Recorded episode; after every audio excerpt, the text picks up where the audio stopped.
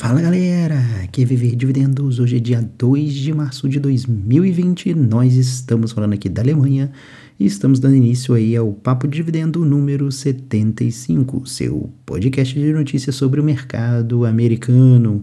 No cast de hoje nós vamos falar sobre Disney, Starbucks, Apple, Expedia, 3M, Honel, Amazon, Virgin Galactic, SpaceX, Nokia, Ericsson e para finalizar, vamos falar da PepsiCo. É isso aí, galera. Vamos girar. IBM ticking down or if it's Microsoft ticking up, he's going to make his decision whether he's going to buy or sell that order based on what he sees or feels.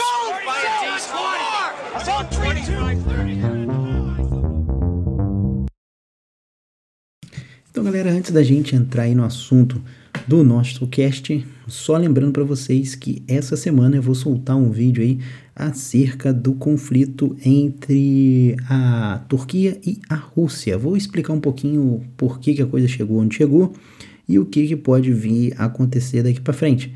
Então vale a pena você ficar ligado aí nas notícias aí do canal. Quando sair o vídeo, você dá uma olhada lá para você entender o que está acontecendo lá na Turquia. Bora começar então nosso cast Começando falando aí do coronavírus que derrubou muita gente, muita gente com gripe, mas também derrubou o mercado, né, meu amigo? Então a gente teve aí no final de dezembro para início de janeiro, quando a epidemia começou a se alastrar na China, mas a bolsa ainda não tinha reagido negativamente com relação a isso. Essa questão toda começou a afetar a bolsa de valores agora no final de, de fevereiro, né? Na verdade, acho que o, a coisa degringolou quando a Apple resolveu jogar merda no ventilador, né? A Apple virou e falou assim: Ó, oh, lembra aquele resultado lá que eu tava pensando em, em, em entregar? Bom, não vai ser aquilo tudo, não. Vamos ter que rever isso por conta do coronavírus. E aí foi uma empresa atrás da outra. Depois a Microsoft veio falando, a HP veio falando, a Mastercard também veio. Isso daí para não dizer das outras empresas é, da área de turismo, né? Empresa aérea, empresa de venda de passagem de turismo, coisas do tipo, é, de hospedagem, etc. Cassinos, hotéis, que já estavam, já era meio que o esperado um resultado negativo. Mas isso acabou levando o mercado a um viés de baixa, pelo menos agora no curto prazo, a gente teve aí o Dow Jones com 12% de queda, o Standard Poor's com 11,5% e a Nasdaq com 10%. Foi as maiores quedas aí desde a crise de 2008. Eu quero até ver se eu faço um vídeo aí essa semana ainda, mas não sei se eu vou conseguir publicar essa semana, mais um vídeo falando do coronavírus e o impacto dele na bolsa, mas não querendo dizer assim acerca especificamente do vírus, mas mostrar assim umas questões acerca do, das empresas, né? Que quais empresas podem ser mais impactadas com isso, etc e tal. Então acho que vale a pena a gente explanar um pouquinho sobre isso. Eu tô até tentando trazer um conteúdo lá no blog mais nessa questão psicológica aí da coisa, né? Porque quando o mercado começa a entrar em bear, né? Tá entrando aí num um viés de baixa, o pessoal começa a ficar em pânico, né? Às vezes o cara não tá acostumado com o mercado com viés de baixa, nunca passou por isso o cara às vezes acaba ficando meio paranoico junto com o mercado e aí um gatilho vai acionando o outro. Até inclusive falar em gatilho, né? Assim, essa queda da bolsa aí é meio doideira, né? Porque hoje em dia é tudo operado por robô, né? Então vai que um robô acaba acionando o outro ali no, no, no, no stop ali e vai indo, vira uma bola de neve o negócio. Mas vamos ver essa semana aí como é que vai ser o desenrolar. Acredito que, que a coisa ainda deve demorar um pouco para para retomar o rumo da subida novamente, mas vamos acompanhando aí e vendo os resultados das empresas, porque no final das contas a gente tem que ver qual o impacto disso no balanço, né? Tem que esperar o primeiro, primeiro trimestre aí desse 2020 sair para a gente ter uma noção é, na prática da coisa. Mas já estima-se que não vamos ver muitos crescimentos de lucros por aí, tá?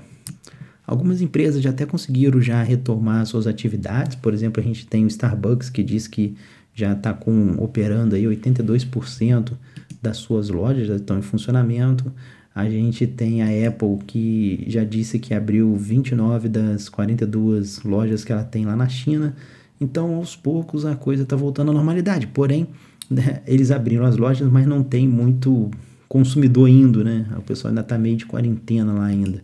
Quem está numa situação mais complicada, pelo que eu estou vendo até agora, por enquanto, é a Disney. A Disney agora fechou o parque de, de Tóquio, já tinha fechado o parque na China, em Hong Kong e Xangai e agora fechou o parque de Tóquio. Então são três parques fechados. A Disney já está passando por algumas complicações. Eu fiz um balanço da Disney no nosso balanço comentado aí. Eu estou fazendo um balanço das FENG, que é o Facebook, Amazon, Netflix e Google. Eu já fiz dos três primeiros que eu citei.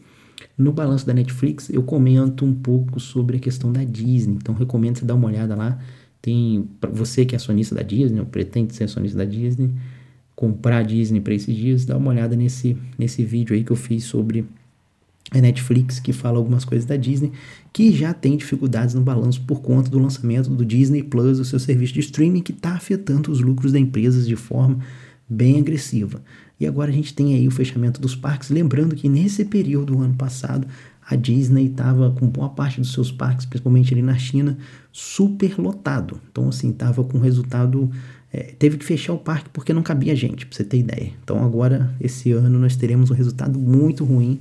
É um resultado não recorrente, então a gente tem que ficar de olho nisso. Não pode, como eu disse, entrar em pânico porque teve um resultado ruim. Nós sabemos que vai ser um período turbulento na bolsa, então você não pode entrar em pânico porque teve um resultado ruim. Você tem que esperar e ver qual vai ser a posição da diretoria nesse caso. Mas nós vamos falar da Disney ainda nesse cast aqui e entramos em mais detalhes mais para frente.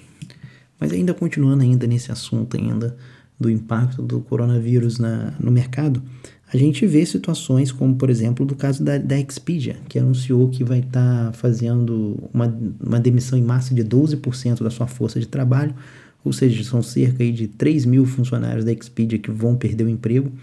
A Expedia argumenta que é por conta do coronavírus, eles estimam perda de algo em torno de 30, 40 milhões por conta do vírus, e pretende cortar o custo para minimizar um pouco esse impacto no balanço. A Expedia já não vinha muito bem, né? Então já está aproveitando aí é, esse momento aí do vírus aí. Vai, vai ser muito comum a gente ver empresas anunciando demissão. Na verdade, várias empresas anunciaram demissões e cortes aí durante essa semana. O pessoal aproveita a crise para dar uma enxugada no, no quadro de funcionários. Então acaba que aí essa galera perde emprego, essa galera que era consumidora acaba não tendo grana para consumir no mercado e aí a coisa pode ir se complicando no longo prazo. Então é assim que funciona o mercado. Outra coisa que o coronavírus vai estar tá impactando também é a questão dos IPOs. Tinha vários IPOs aí para para sair o pessoal está dando uma segurada aí na questão dos IPOs. Por exemplo, a Carlyle estava para fazer uma oferta pública de um grupo de, de químico aqui na Alemanha, né? E acabou não rolando. A gente teve aí uma outra empresa petroquímica na Rússia que também ia público na bolsa, acabou também não rolando. E tínhamos uma empresa de prestação de serviço de limpeza na China que também é, acabou prorrogando aí o lançamento do seu IPO na bolsa americana por conta dessa questão do coronavírus. Então acaba impactando aí a galera do IPO também. Bom, o coronavírus fez um estrago aí na bolsa essa semana, isso daí não temos dúvida, né? Mas tem lado que nem sempre, nem tudo é ruim, né? Tem, depende do lado que você tá, né? Você pode estar tá do lado da galera que tá chorando ou do lado da galera que vende lenço, né? Ou você pode, igual o meu caso, por exemplo, eu tô dos dois lados, né? Todo lado que chora e do lado que vende lenço. Tem algumas empresas na, na Bolsa Americana que estão lucrando com essa questão do coronavírus. Há empresas que vendem máscara, por exemplo, estão tendo uma, aí, uma demanda de produção muito grande por conta da, do consumo de máscara no, de um modo geral, no mundo inteiro, né? E a gente vê os dois principais fabricantes de máscara no mundo hoje são a 3M e a Honeywell. Eu tenho a 3M na minha carteira, a Honeywell já fiz vários vídeos da Honeywell, vários não, acho que foi um só, um vídeo da Honeywell, no balanço comentado da Honeywell. É um vídeo um pouquinho antigo, mas é uma empresa interessante para você analisar na sua carteira. Se você não tiver, pode considerar ali, dar uma olhada no vídeo que eu fiz da Ronel, que ela é uma empresa interessante. Esses aí são os dois maiores fabricantes de máscara, então se você tiver com elas na carteira, talvez você possa rir à toa no próximo trimestre. Inclusive o próprio Trump, né, disse que está considerando aí invocar os poderes especiais através de uma lei chamada Lei de Defesa de Produção lá de 1950, no qual o presidente pode dizer o que, que a fábrica, o que, que a empresa tem que produzir. É, provavelmente deve ser alguma daquelas leis com relação à guerra, coisa do tipo. Então ele pode chegar para uma dessas duas grandes aí fabricantes de máscara e falar para eles, ó, oh, é o seguinte, meu amigo, você vai produzir 80% de máscaras N95, que são aquelas máscaras próprias para germes, né, que é o caso do combate aí ao coronavírus. e 20% de máscara de pintor. Então, assim, vai afetar a produção da 3M e da Ronion? Não sei quanto que afeta isso negativo ou positivamente. Mas, na dúvida, é melhor deixar a empresa fazer esse, esse jogo aí, né, de, de, de produção. Mas, enfim, às vezes, de repente, numa determinada situação dessa, o presidente pode acionar uma lei desse tipo aí. Vamos guardar para ver, né? Bom, acho que deu pra gente falar bastante aí de coronavírus aí. Lembrando que nós vamos fazer um vídeo ainda essa semana sobre esse assunto. Mas vamos, chega de coronavírus por hoje, vamos falar de outros assuntos. Bom, vamos começar falando aí da Amazon, trazendo aí boas notícias para os acionistas da Amazon. A Amazon anunciou aí que está abrindo aí o seu primeiro supermercado em Seattle o supermercado modelo Amazon Go é aquele supermercado que não tem caixa. Você vai lá no, na prateleira, pega o item e sai. Basicamente, quando você entra no mercado, você digita ali baixo o aplicativo da Amazon, digita, passa num, numa catraquinha lá, né? Tipo um, um scanner lá, ele identifica que você está dentro da loja. E a partir daí, ele vai acompanhando através de câmeras ali os produtos que você vai pegando e contabilizando. E passa ali uns, uns 40 minutos, ele vai lá e manda no seu celular, oh, você gastou tanto. Só que isso antes ela fazia só em Amazon Go, né, que eles chamavam as lojas, era tipo lojas de conveniência. Vendia um biscoitinho, vendia coisa pequena, é, refrigerante, geralmente era uma coisa mais fácil de controlar. Agora ela está abrindo um mercado de porte maior, são 5 mil itens, incluindo aí produtos de, de carne, doces, padarias, legumes, verduras, enfim, uma série de outros itens aí.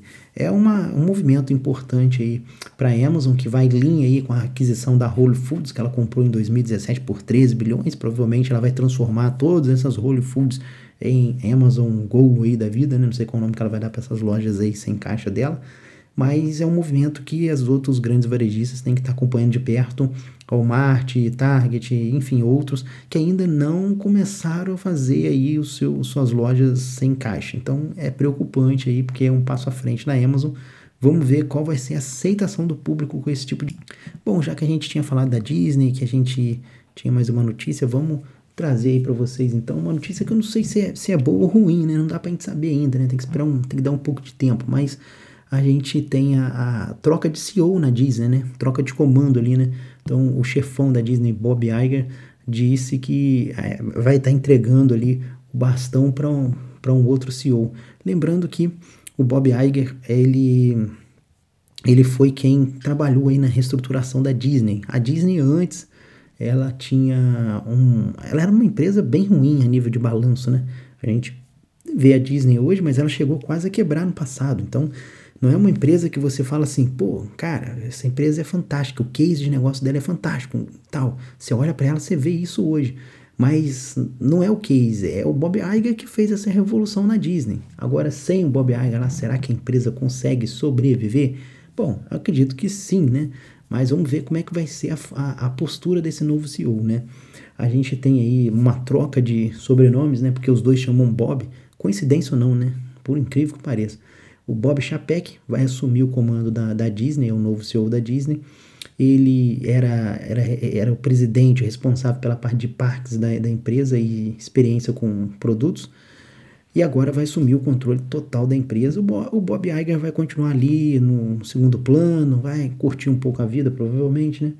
Mas ele disse que com um lançamento bem sucedido aí da parte do Disney Plus e, e, e a integração com a 20th Century Fox em, em andamento em bom andamento, né? Ele acredita que é o momento ideal para fazer a transição para o novo CEO. Agora vamos, vamos acompanhar aí, não, não pesquisei a fundo o Chapec para ver como é, que, como é que é a postura do Chapec aí a nível de, de dividendos, se ele vai continuar com essa postura, é, qual a visão dele a nível de crescimento. Enfim, é uma coisa que a gente tem que, agora com essa mudança, tem que ir acompanhando aí. Como eu disse, a Disney é uma empresa que teve dificuldades no passado, quase quebrou, o balanço dela é, era bem ruim e o Bob Iger que ressuscitou a empresa aí, vamos dizer assim, do, do ostracismo, né? Então tem que acompanhar de perto para que o novo CEO continue fazendo um bom trabalho que o Bob vinha fazendo ali no, no balanço da, da Disney. E detalhe, né? O Bob Iger deixou o Chapek aí no. deixou o cara no meio do, da, do fogo cruzado, né? Com, com o Bear chegando, problemas aí do, do coronavírus, o cara tendo que fechar parque lá na Ásia é um amigão, o Bob Iger. Botou o cara no, na prova de fogo aí mesmo, né? Vamos ver se, como é que o maluco vai. Como é que o Chapec vai lidar com toda essa situação aí do, coronavírus e do mercado aí com a, com a Disney. Bom, vamos falar um pouquinho agora da Virgin Galactic. Não, não é nenhum filme do, da Disney de super-herói. A Virgin Galactic é uma empresa especializada em exploração espacial. Ela abriu o IPO recentemente na bolsa. Eu até falei aqui no cast quando ela fez o IPO, comemorei com vocês aqui, falei que é era uma questão interessante. Tem outras para vir, né? A gente tem a SpaceX do Elon Musk, temos a do, do Jeff Bezos, uh, Blue Origin, que também fazem explorações espaciais. A SpaceX, inclusive, tá para fazer uma divisão ali dela, vou até comentar em seguida.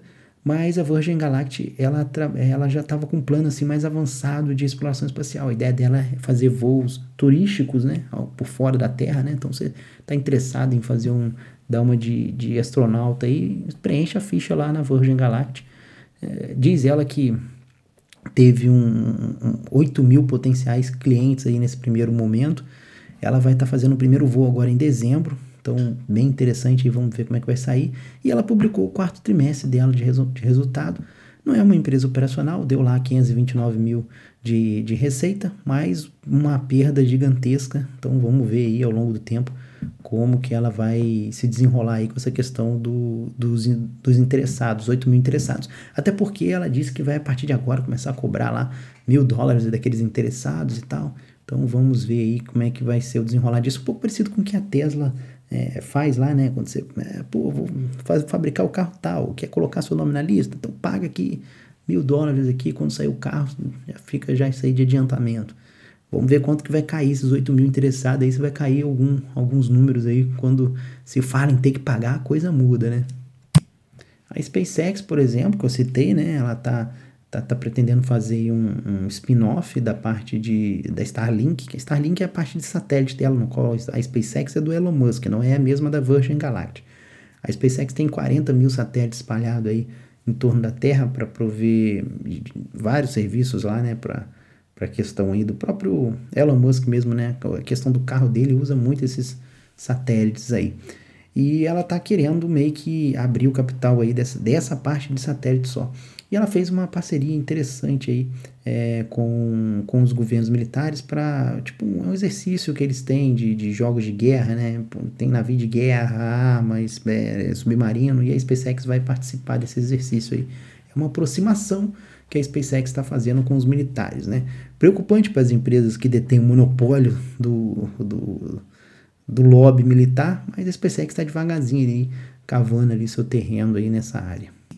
Bom, a gente tem aí a Nokia e a Ericsson envolvida aí, de acordo com a Bloomberg, soltou que as duas estariam fazendo aí um planejando uma possível fusão.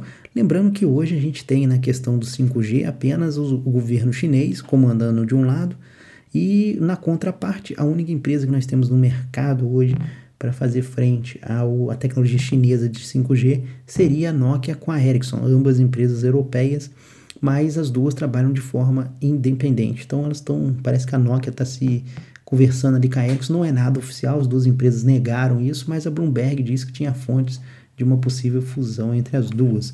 Com essa notícia, a Nokia subiu 6,1% a cotação em meio a essa toda turbulência aí do BER. Bom, vamos finalizar aí falando da PepsiCo. Enquanto que a grande maioria do pessoal está querendo fugir da China, a PepsiCo está querendo entrar lá, meu amigo. É isso mesmo, ela anunciou aí que estaria adquirindo por 705 milhões uma varejista chinesa online de lanches, a Be Sherry. É uma empresa que faz vendas online ali de produtos e a PepsiCo acredita que pode dar uma sinergia ali com essa aquisição para colocar os seus produtos ali em destaque no mercado chinês, tentar dar, ter mais penetração no mercado chinês. É uma boa notícia aí para quem é acionista da PepsiCo, acho que tem um bom, uma boa sinergia com o case da PepsiCo, acho que vai ser produtivo essa aquisição. Bom, é isso galera, acho que deu para a gente é, explanar aí bem esse cache aí, não deu para fazer um cache muito longo, até porque por conta do tempo, mas a gente tenta retomar aí semana que vem com novas notícias aí acerca do mercado. Eu espero que vocês tenham gostado desse cast. Ficamos por aí e acompanhe a gente lá no canal com alguns vídeos lá que nós vamos lançar essa semana. Um abraço e até a próxima. Valeu! Buying how many? total all day. Four,